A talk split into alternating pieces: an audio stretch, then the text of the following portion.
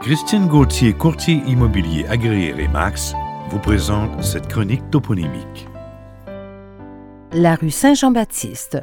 Ouverte en 1684, la rue Saint-Jean-Baptiste conduit alors à la congrégation de Marguerite Bourgeois, 1620-1700, maison construite pour remplacer la première école de la rue Saint-Paul, incendiée en 1682.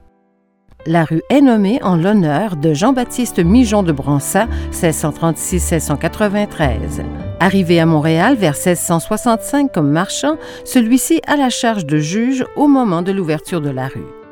En 1693, peu avant son décès, il est nommé juge royal. La rue Saint-Jean-Baptiste, baptisée en 1684. La rue Charon.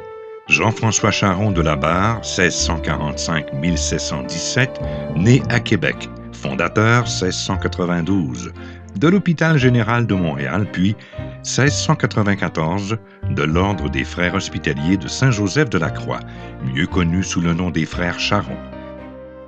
Environ 30 ans après son décès, son œuvre est assumée par les Sœurs de la Charité, dites Sœurs Grises.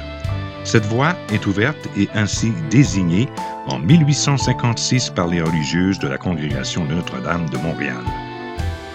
La rue Charon, baptisée en 1856. Cette chronique toponymique est rendue possible grâce à la collaboration de Christine Gauthier, courtier immobilier agréé Remax.